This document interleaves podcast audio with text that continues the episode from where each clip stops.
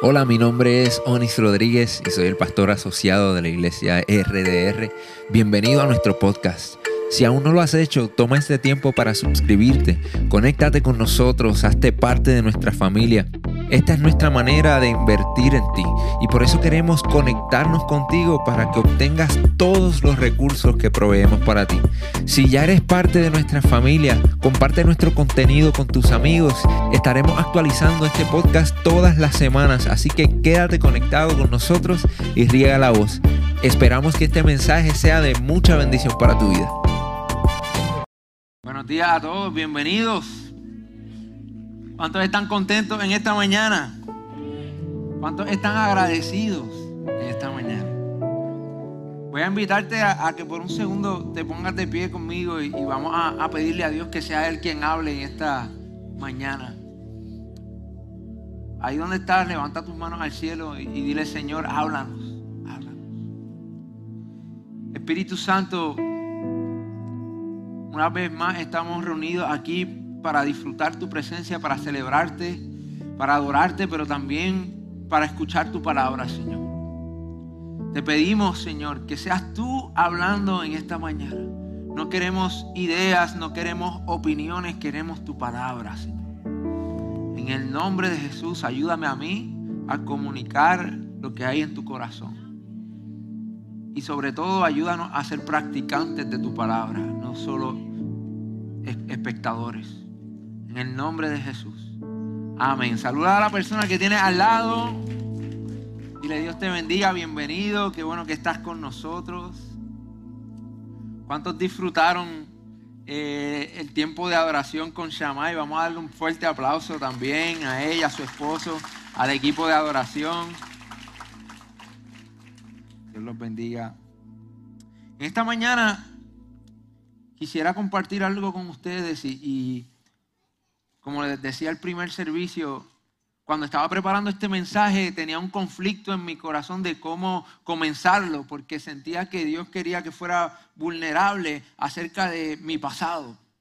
Y si hay algo que yo estoy seguro, es que el enemigo quiere traer vergüenza a tu vida por tu pasado, y, por las cosas que, que hiciste y por lo que viviste, porque Él entiende, a veces mejor que nosotros, que tu pasado, aún el pecado de tu pasado en las manos de Dios, es una herramienta de salvación para el mundo. Tu testimonio, tu historia, sea buena, sea mala, no importa lo que hayas pasado. La Biblia dice que para todos aquellos que aman a Dios y han sido escogidos por Él, todo obra para bien. Y en el momento en que tú decides amar a Dios, aún las cosas que hiciste cuando no lo amabas, de alguna manera Él hace que obren para tu bien y para aquellos que le aman. Y por eso hoy quiero contarles un poco de, mi historia, porque no podemos permitir que la vergüenza detenga lo que Dios quiere hacer a través de nosotros. Y, espero ser un ejemplo para todos aquellos que, quizás tienen un testimonio grande y no se han atrevido a hablarlo porque viven avergonzados de algo que ya Jesús llevó en la cruz. Y en el momento más oscuro de mi vida, algunos conocen un poco de mi historia, pero hubo una temporada de mi vida que para mí eso fue lo peor que yo he vivido en mi vida. Y fue cuando mi esposa y yo estuvimos a, punto de divorciarnos. Eh, en, el momento cuando todavía no nos habíamos dicho esas palabras, pero que los dos sabíamos, aún sin decirlo, que las cosas no estaban bien. Eh, era un momento en el que ambos estábamos lejos de Dios. Y el problema es que las circunstancias de la vida a veces son inevitables. La Biblia dice que Jesús dijo, en el mundo tendréis aflicción. La pregunta es, ¿va a estar pegado a Dios cuando llegue la aflicción o vas a permitir que tus circunstancias sean una excusa para darle la espalda a Dios? Y lamentablemente en ese momento yo, yo lo utilicé como una excusa para darle la espalda a Dios. Y regresé a mis malos hábitos y en la noche más oscura buscando escapar de mi depresión, de la ansiedad, de la presión económica que estaba viviendo, eh, buscando un escape del, de lo peor, del peor momento de mi vida, recurrí a las drogas que antes utilizaba. Y, en este, es, me acuerdo esa noche, eh, yo había estado trabajando en un estudio de grabaciones una semana música secular y me habían dado unas pastillas que en el mundo las conocen como Molly. Y yo en realidad las cogí y dije, ay, yo no voy a usar esto, pero las dejé en mi, en mi bulto. Y esa noche me tomé dos pastillas de esas y me entró una loquera que en ese momento yo me di cuenta, Dios mío, yo no puedo seguir lejos de ti. Yo no puedo seguir, yo no puedo seguir ignorando tu voz, yo no puedo seguir eh, apartándote de ti porque esto me está destruyendo. A veces nosotros queremos que Dios restaure nuestro matrimonio, queremos que restaure nuestra familia, queremos que restaure eh, eh, nuestra economía, pero aún no hemos sido restaurados nosotros. Mi recomendación es que antes de pedirle a Dios que cambie al mundo, pídele que te cambie a ti. Y eso fue lo que yo decidí hacer en esa noche. Y, en ese momento, de hecho, hablé con mi esposa, ella ni sabía lo, que yo estaba pasando y le dije, mira, está pasando esto, yo acabo de hacer esto, eh, yo estoy lejos de Dios, yo necesito arrepentirme y, y me arrodillé y llorando le pedí perdón porque Dios a mí me ha perdonado mucho. Dios me ha perdonado tanto. Y, no podía creer que, había llegado a ese punto de nuevo de mi vida. Y fue algo milagroso como en ese momento los, que han usado drogas saben que eh, las notas duran horas. A veces hay cosas que uno se toma que, hasta un día completo puede durar. Y en ese momento yo caí sobrio. De la noche a la mañana yo, yo estaba tan sobrio como lo estoy hoy. Y hoy quiero hablarles del poder de la comunión por lo que sucedió después de ese momento. Y no me refiero exclusivamente al poder de la comunión con Dios, sino al poder de la comunión los unos con los otros. Porque a esa hora, a las 2 de la mañana, levantándome yo, aún con lágrimas en mi rostro, recibo una llamada de un gran amigo que estimo mucho. Y me dice, Oni, ¿qué está pasando? El Espíritu Santo me acaba de levantar y me dijo que te llamara. ¿Qué pasa? Y yo me quedé anonadado, estupefacto. Y le abrí mi corazón por completo. Le dije, mira, yo llevo luchando con estas cosas yo he permitido que las heridas y, las circunstancias de la vida se han vuelto, se vuelvan una excusa para darle la espalda a Dios y me ha llegado al momento donde estoy viviendo ahora. Y esa llamada cambió mi vida para siempre. Esa llamada cambió mi vida para siempre. Y estoy seguro que muchos de los que estamos aquí hemos tenido la misma experiencia, ya sea quizás no la misma que yo, pero experiencias similares en momentos de necesidad, quizás económica, un hermano sin saber nada viene y te da un cheque o te trae una compra. En momentos de, cuando estás luchando con enfermedad sin nadie saber, alguien te da una palabra. En, en momentos difíciles, cuando sientes estar solo, Dios te recuerda, no estás solo. Yo estoy contigo, pero también mis hijos están contigo. Y hoy quiero hablarle del poder de la comunión porque las escrituras mencionan más la importancia de la unidad, de la comunión, de, la hermandad, que aún los mismos dones del Espíritu. Y saben qué, aún más que la salvación. La Biblia habla más de la comunión entre Dios y el hombre y, los unos con los otros, la unidad que debemos tener, la hermandad que debemos tener, que aún de la salvación. No porque la salvación sea menos importante, sino que como seres humanos a veces es difícil tener comunión los unos con los otros. Esto es un tema difícil, complicado, porque nosotros los seres humanos somos complicados. Y todos tenemos en nuestras vidas gente que son difíciles de amar.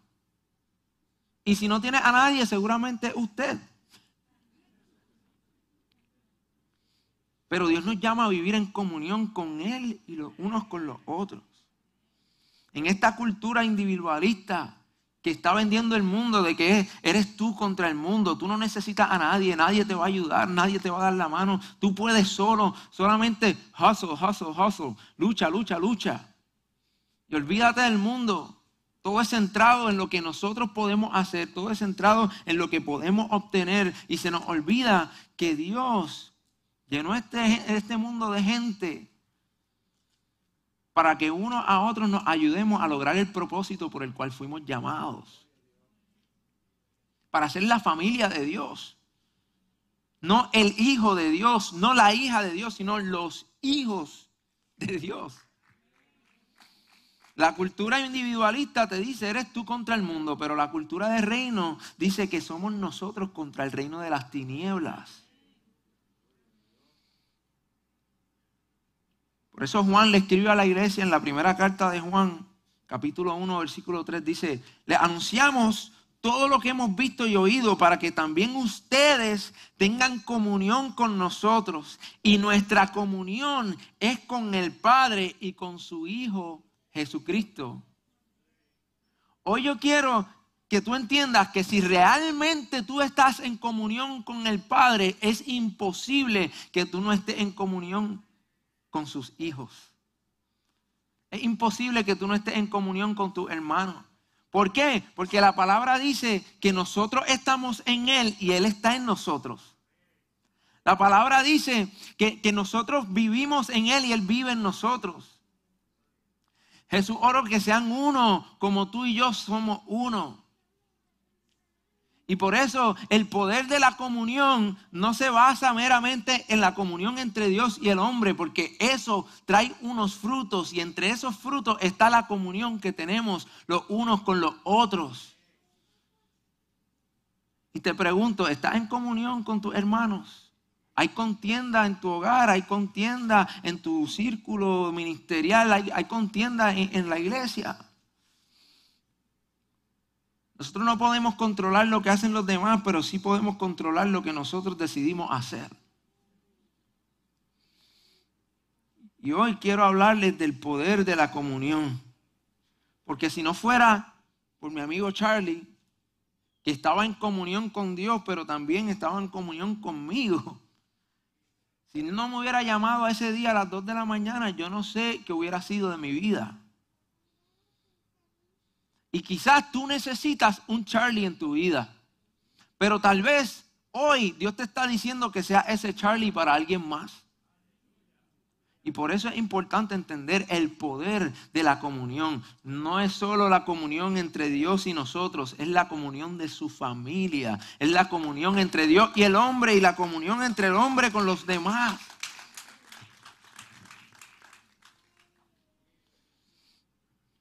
En los peores momentos de mi vida fue el poder de la comunión que me ayudó a persistir.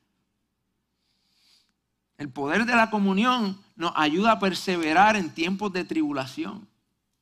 Por eso en el libro de Hebreos encontramos este escrito de Pablo que le escribe a, los hebreos en un momento sumamente difícil en la historia del cristianismo.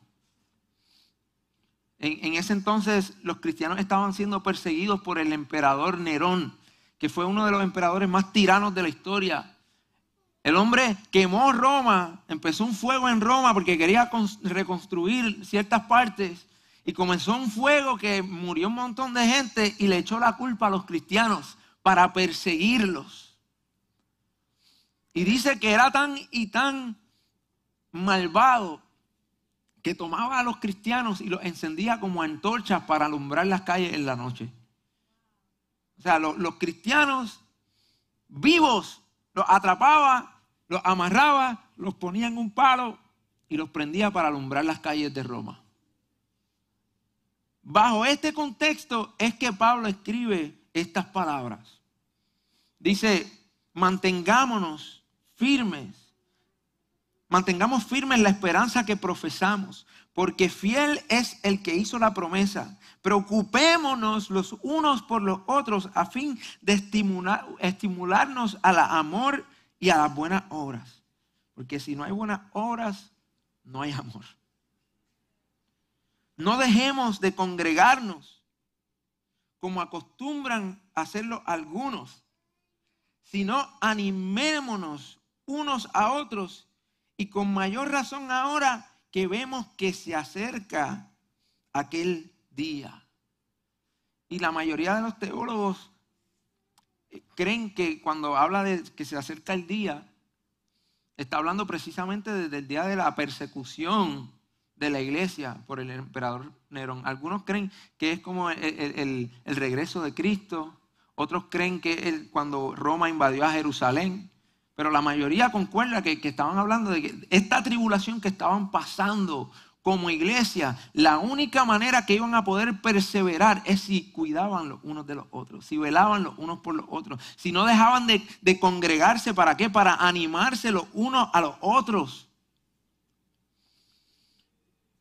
Por eso es que el, congregarse ha estado tan bajo ataque en, en este tiempo que estamos viviendo, donde la gente piensa que es suficiente ver desde su casa el, al predicador predicar y yo por acá y ustedes por allá. ¿Por qué? Porque es verdad, la iglesia es complicada. La iglesia es complicada porque está llena de gente como usted y como yo. Y créame, nosotros somos complicados. Pero es en la iglesia donde Dios perfecciona su amor. Es en este contexto donde hemos sido, escuchen bien, hemos sido llamados o sea, hemos sido ordenados por el Padre a amarnos los unos a los otros a pesar de nuestras diferencias, a pesar de nuestras heridas, a pesar de los dolores de cabeza. Y en esa práctica de amarnos los unos a los otros, el Espíritu Santo perfecciona el amor de Cristo en el corazón de la humanidad. Por eso es que no podemos dejar de, de congregarnos. Y cuando hablo de congregarnos, no hablo de, venir aquí los domingos.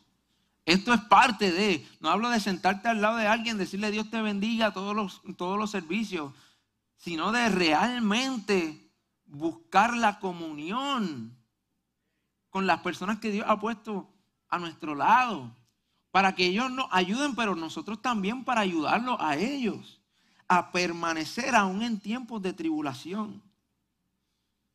El poder de la comunión nos ayuda a, eh, perseverar, en los tiempos difíciles. Y segundo, también nos ayuda a mantenernos alerta. Mira lo que dice Primera de Tesalonicenses capítulo 5, versículo 1. Dice, ahora bien, hermanos, ustedes no necesitan que les escriba acerca de tiempos y fechas, porque ya saben que el día del Señor llegará como ladrón en la noche. Cuando estén diciendo paz y seguridad, vendrá de improviso sobre ellos, no sobre nosotros, sobre ellos la destrucción, como le llega a la mujer encinta los dolores de parto. De ninguna manera podrán escapar. Ustedes, en cambio, ahora se dirigen a nosotros los hijos de Dios. Hermanos, no están en la oscuridad para que ese día los sorprenda como un ladrón. Todos ustedes son hijos de la luz y del día. Nos, no somos de la noche ni de la oscuridad. No debemos pues dormirnos como los demás, sino mantenernos alerta y en nuestro sano juicio. Los que duermen de noche duermen. Y los que se emborrachan, de noche se emborrachan. Nosotros que somos del día, por el contrario, estemos siempre en nuestro sano juicio, protegidos por la coraza de la fe y del amor y el castigo y por el casco de la esperanza de la salvación. Pues Dios no nos destinó a sufrir el castigo, sino a recibir la salvación por medio de nuestro Señor Jesucristo. Él murió por nosotros para que en la vida o en la muerte vivamos juntos con Él. Y esta es la parte importante. Por eso, anímense y edifíquense unos a otros, tal como lo vienen haciendo. ¿Por qué? Porque en ese contexto que nosotros nos mantenemos alerta. Y hermanos, nosotros no podemos tapar el sol con una mano.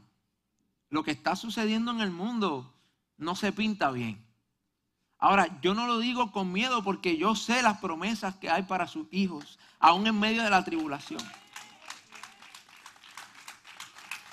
Pero si hay algo Qué importante para esta generación entender es el poder de la comunión para mantenernos alerta, porque solo por nuestro lado nos mantenemos en nuestras cosas, nos enfocamos en nuestras cosas, nos enfocamos en nuestras metas, en, en nuestros sueños y se nos olvida el llamado que nos ha hecho no solo a nosotros, sino a todos nosotros, no solo a ti, como persona. El llamado de ir y predicar el Evangelio al mundo fue un llamado que no se le dio a una sola persona. No se le dio solamente a los 12, a los 11 discípulos que quedaron. Es un llamado que Dios sigue haciéndole a aquellos que hemos creído y hemos sido restaurados, sanados, salvados.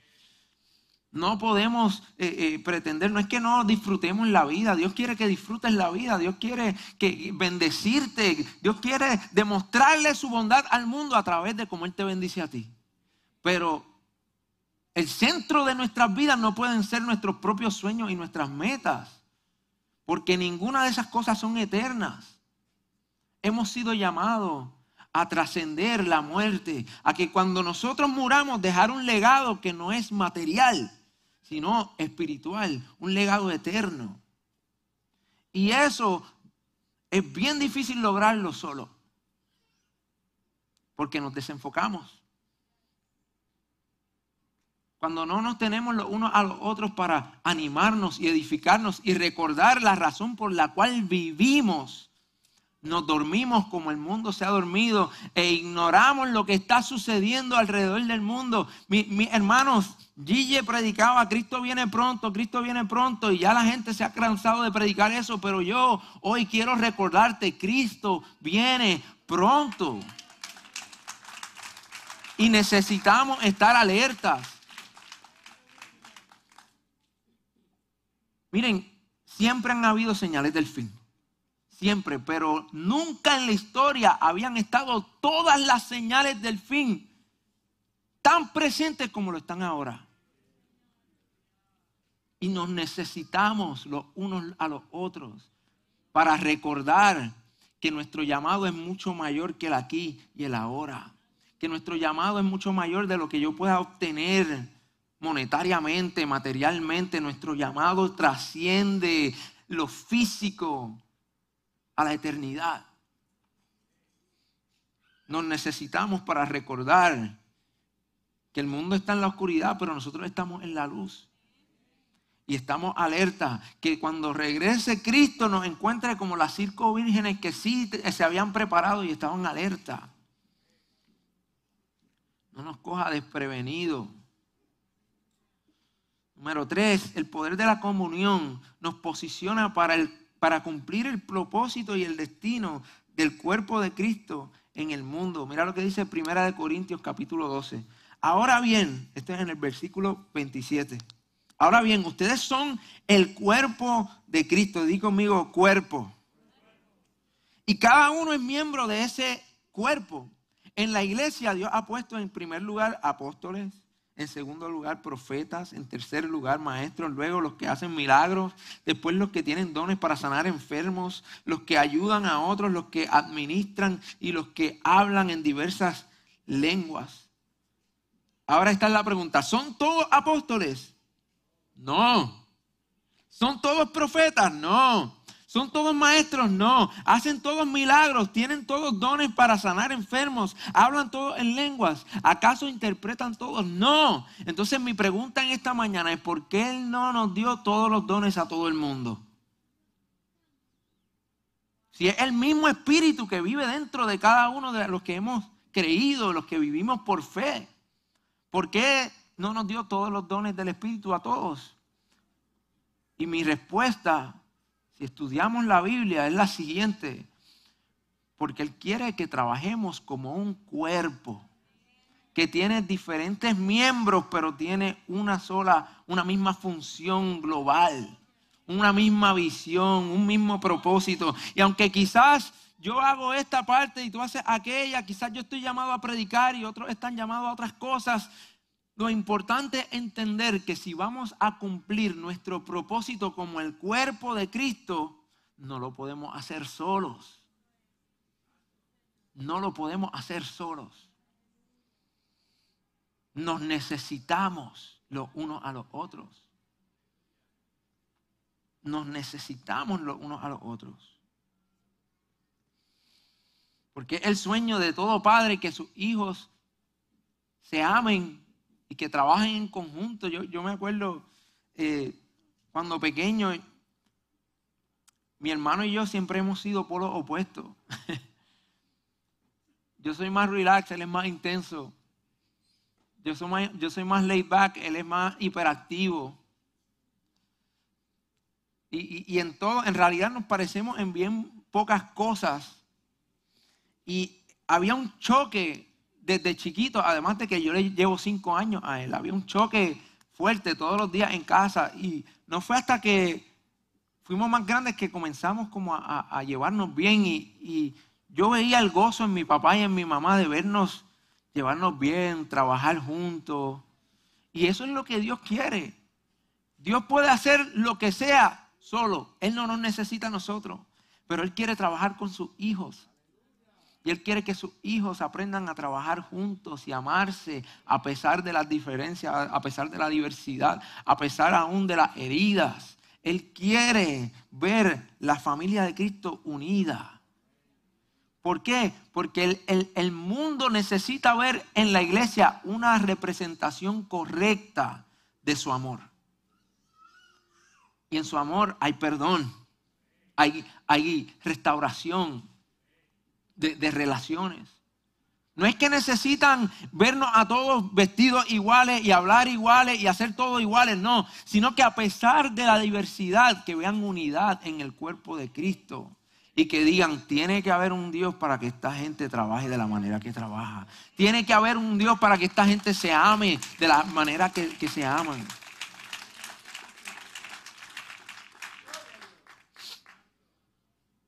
Número cuatro, el poder de la comunión trae sanidad en todo el sentido de la palabra. Mira lo que dice Santiago, el libro de Santiago dice, ¿está enfermo alguno de ustedes? hagan llamar a los ancianos de la iglesia para que oren por él y lo unjan con aceite en el nombre del Señor. La oración de fe sanará al enfermo y el Señor lo levantará. Y si ha pecado, su pecado se le perdonará. Por eso, confiésense unos a otros sus pecados y oren unos por los otros para que sean sanados. La oración del justo es poderosa y eficaz. Miren, miren bien, si es importante estar en comunión, que la palabra dice que hay poder de sanidad en esa comunión. Hay poder de sanidad cuando, y no estoy hablando meramente física, sino también emocional, espiritual, mental. ¿Cuántos de nosotros muchas veces nos hemos cargado nuestras luchas solos? el peso de nuestro pecado solo. Sin, poder buscar ayuda porque sentimos que, que vamos a ser avergonzados, que vamos a ser juzgados, que vamos a ser rechazados. Cuando la realidad es que en la comunión hay poder de sanidad. Cuando tú le confiesas tu pecado a alguien, no, estoy diciendo ahora que vamos a ir por ahí a abrirle nuestro corazón a todo el mundo. Eso no es sabio, sino que nosotros le pedimos sabiduría al Espíritu Santo para identificar a esas personas que Él ha puesto a nuestro alrededor, para ayudarnos en nuestras batallas, en nuestras luchas. Yo tengo gente en mi vida que cuando me ve como que tambaleando me dicen, Oni, ¿todo bien? Que me confrontan cuando necesito ser confrontado, pero también me confortan cuando necesito ser confortado. Yo tengo gente en mi vida que vela por mí y yo velo por ellos. Y yo no estoy diciéndole, anunciándole al mundo mis, debilidades y eso, pero en mi círculo cercano, aquellos que Dios ha puesto a mi lado para velar por mi bien espiritual, físico y emocional, yo soy un libro abierto. Porque sé que son personas que no me van a juzgar. Sé que son personas que me aman y quieren ayudarme a mantenerme firme. Y todos necesitamos personas así en nuestra vida. Y para eso existe la iglesia. Para eso existimos nosotros. Para eso Dios nos ha llamado. Para sanar un mundo que vive enfermo. Es lo que, eh, los americanos le dicen accountability, o sea, este es el sentido de responsabilidad de que, ¿sabes qué? Yo, yo, yo quiero ser un libro abierto, aun cuando necesite ser vulnerable, porque yo necesito que me cuiden también.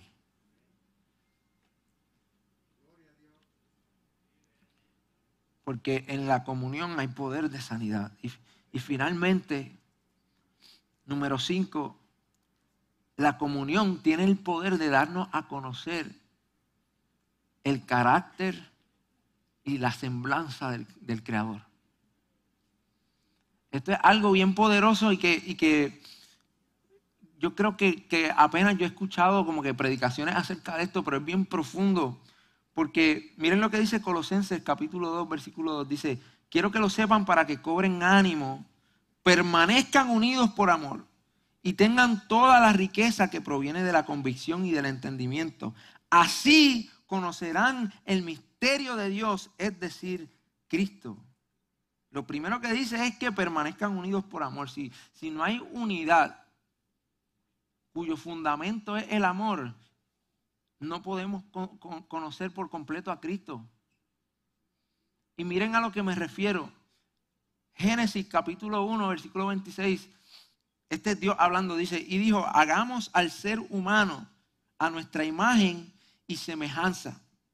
Y, cuando él dijo hagamos, está hablando de que desde el principio estuvo el Padre, el Hijo y el Espíritu Santo. Es la Trinidad, desde el principio ha existido. Y dijo, hagámoslo a nuestra imagen y semejanza. Y esto no está hablando de, un parecer físico meramente, porque nadie ha visto a Dios. No sabemos cómo, cómo Él se ve. Quizás sí tiene un parecer a nosotros, no sé, yo nunca lo he visto. Pero de lo que sí estoy seguro es que Él puso en cada uno de nosotros características que provienen de Él. En cada uno de nosotros hay una característica, hay un set de características que vienen de Dios. Y aún a pesar de nuestras debilidades, aún a pesar de, de nuestras faltas, todo el mundo tiene algo bueno. Y nunca vas a conocer a Dios a profundidad a menos que aprendas a relacionarte con sus hijos. Y esto yo me he dado cuenta porque yo he visto el carácter de Dios en la gente que me rodea, he visto la semblanza, la, semejanza, la imagen de Dios en la gente que me rodea. Por ejemplo, con el pastor Víctor, yo he visto a través de su perseverancia, a través de su pasión por las almas, He entendido lo apasionado que es Dios y lo perseverante que es. A través de mi papá, a través de la sabiduría que Dios puso en él y el celo que puso en él por la justicia, porque mi papá es alguien que se pone mal cuando ve injusticia. Yo he entendido el celo que tiene nuestro Dios por la justicia y la sabiduría que tiene Dios. Yo, a veces me asombro y digo, wow, la sabiduría que Dios le ha dado a mi papá, ¿cuánto más sabio será nuestro Dios si nosotros simplemente cargamos un poco de Él, un pedacito de Él? En mi mamá he, visto a través de su empatía como ella hace a, todo el mundo sentirse amado, sentirse como, como parte de, su familia, aún gente que, que, es lejana. Muchos de ustedes quizás han recibido llamadas de ella de la oficina y les da seguimiento. Hey, ¿cómo estás? Eh, eh, y es una persona que sinceramente se preocupa porque la gente se sienta parte de esta familia. Y en esa empatía yo he visto lo empático que es Dios. De crear a mi mamá de esa manera para reflejar su empatía al mundo. He visto en mi suegra un corazón de servicio, de que todo el mundo que lleva a su casa no se va sin comer, sin beber café, con unas atenciones tan espectaculares. Yo, yo desde, que la conocí, eso es algo que, me marcó por ver cómo ella sirve. Y, me, y, me hace saber que así como Cristo dijo, yo no he venido a ser servido, sino a servir, Él revela su corazón de servicio a través de, de su sierva. He conocido el corazón compasivo de mi Dios a través de mi esposa que se me escapó, estaba ahí, yo apunté y se fue. he conocido eh, el corazón compasivo de Dios a través de ella. Porque hay una persona extremadamente compasiva. Yo he estado en reuniones con personas que me están contando sus situaciones y sus circunstancias y yo no tengo idea de qué decirles. Y mi esposa simplemente le agarra la mano, los mira a los ojos, como sintiendo su dolor y les dice, siento tanto que estás pasando por eso. O sea, con una sinceridad profunda y, es como que se aliviara el dolor en ese momento por la compasión que ella le demuestra a esa persona. Y ahí yo veo la compasión de Dios. Nosotros nunca vamos a conocer a Dios profundamente si no estamos dispuestos a conocernos los unos a los otros. Aún a pesar de nuestras debilidades, aún a pesar de, nuestras fallas. Y, y, quiero, quiero hacerte saber en esta mañana, no permitas que el enemigo, poniendo miedo en tu corazón, por el rechazo que puedes experimentar, por el dolor que pueden entrar las, las, las relaciones. No permitas que Él te impida conocer el amor de Dios a otro nivel por cerrarte a las relaciones que Dios tiene para ti. Porque créanme, miren, eh, eh, eh, en, en este equipo de trabajo, nuestros líderes, el equipo de adoración, con aquellas personas que yo estoy más de cerca, somos gente bien diferente. A veces nos, herimos con nuestras palabras o simplemente no, vemos eh, eh, las cosas de la misma manera. Y, y es fácil uno renunciar a eso por proteger supuestamente nuestro corazón. Y decir, ¿sabes qué? Mejor yo estoy solo, nadie me hace daño nadie me hiere. Mejor estoy protegido aquí en mi núcleo. Pero te estás perdiendo la bendición de que Dios perfeccione su amor en ti. A través de la restauración, a través de el perdón, a través de poner en práctica ese amor al cual hemos sido llamados.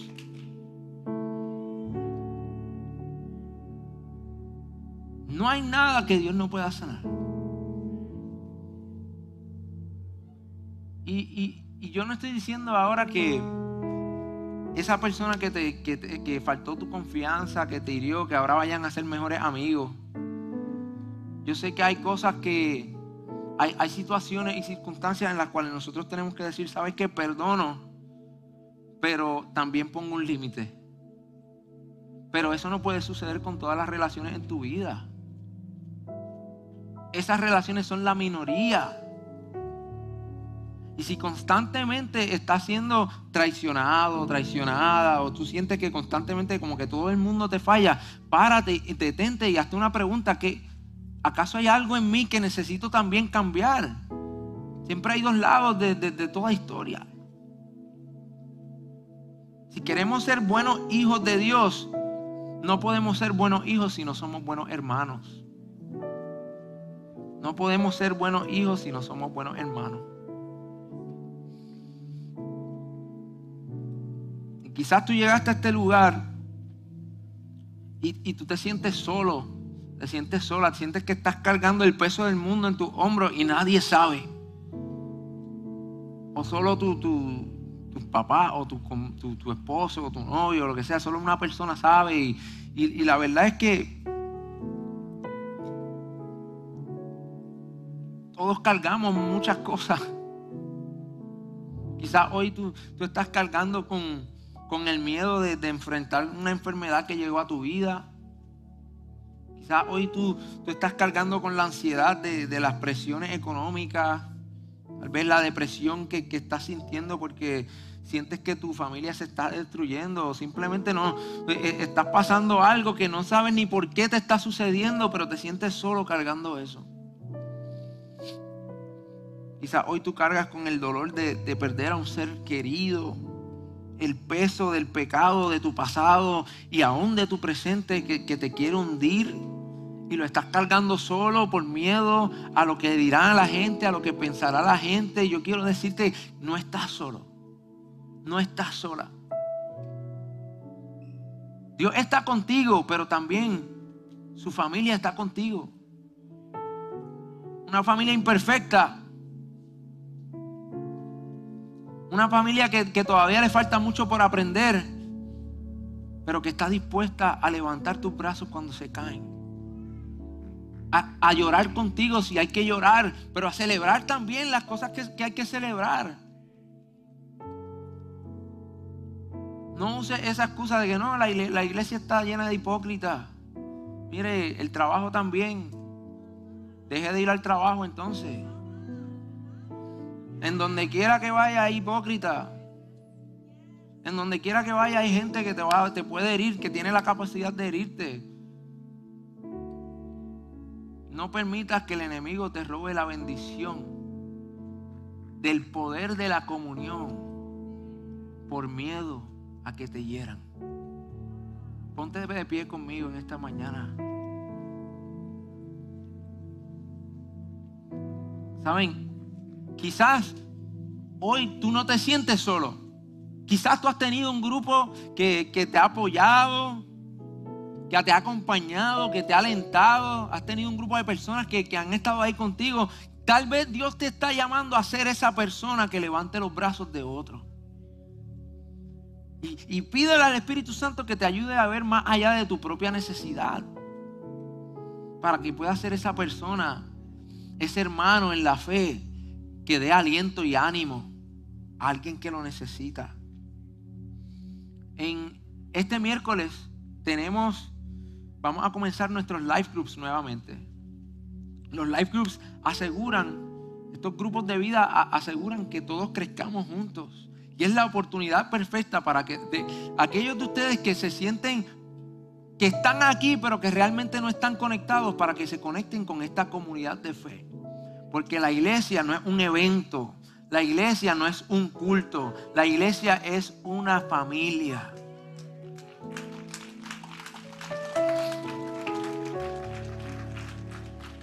Y en unos momentos mi esposa les va a dar más información de eso, pero mientras tanto quiero que ahí donde estás levantes tus manos al cielo, que cierres tus ojos y que le haga esta pregunta al Espíritu Santo. Dile, Espíritu Santo, ¿qué está hablando a mi corazón? Quizás el Espíritu Santo te está recordando que no estás solo, aunque el enemigo quiere venderte la mentira de que sí lo estás. No estás solo. Eres amado. Eres amada. Me encanta el versículo bíblico que relata la historia de esta mujer adúltera que atrapada en adulterio, llevada a los pies de Jesús, están a punto de apedrearla. Y Jesús la confronta con gracia y con verdad. Y le dice, ¿acaso hay alguien que queda para juzgarte? Ella le dice, no maestro. Y él le dice, yo tampoco te juzgo. Yo tampoco te condeno. Y aquí es donde viene la verdad. Le dice, ve y no peques más nosotros estamos llamados a trabajar con gracia y con verdad. No juzgamos, pero tampoco le pasamos la mano al pecado. Confrontamos, pero también confortamos. Y no juzgamos porque todos los que estamos aquí hemos luchado con cosas. Hemos caído, hemos pecado y sabemos el poder de, restauración que tiene Cristo. Pero tampoco queremos que te quedes como estás. Porque Dios te ama demasiado como para escogerte y dejarte como estás. Él quiere levantarte, elevarte a, vivir más alto de lo que estás viviendo. Espíritu Santo, en esta hora yo te pido que tú toques los corazones en este lugar. Padre Santo, sana, ayúdanos a perdonar si necesitamos perdonar. Ayúdanos a perdonar porque queremos ser buenos hijos tuyos. Queremos vivir en contienda con nuestros hermanos, Señor. Y aquellos que se sienten solos, abraza al Espíritu Santo y abre sus ojos para que se den cuenta que están rodeados por gente que los ama, por gente que, que les importa lo que les pase. Y a nosotros, tus hijos, ayúdanos, Padre Santo, a cubrir las necesidades que hay en tu pueblo. Que el mundo vea en nosotros un reflejo de tu perfecto amor, aún en medio de nuestra imperfección, Señor. En el nombre de Jesús. Amén. Gracias por conectarte con nosotros. Si este mensaje ha sido de bendición para tu vida, te voy a pedir tres cosas. Primero, Hazte parte de nuestra familia. Suscríbete a nuestro podcast y conéctate todas las semanas con nuestro contenido. Número 2. Comparte nuestro contenido con tus amigos. Y número 3. Considera la posibilidad de asociarte con nosotros. Si Dios ha impactado tu vida a través de este ministerio, ayúdanos con tus donaciones a continuar bendiciendo a mucha gente. Lo puedes hacer yendo a iglesiardr.com diagonal donaciones.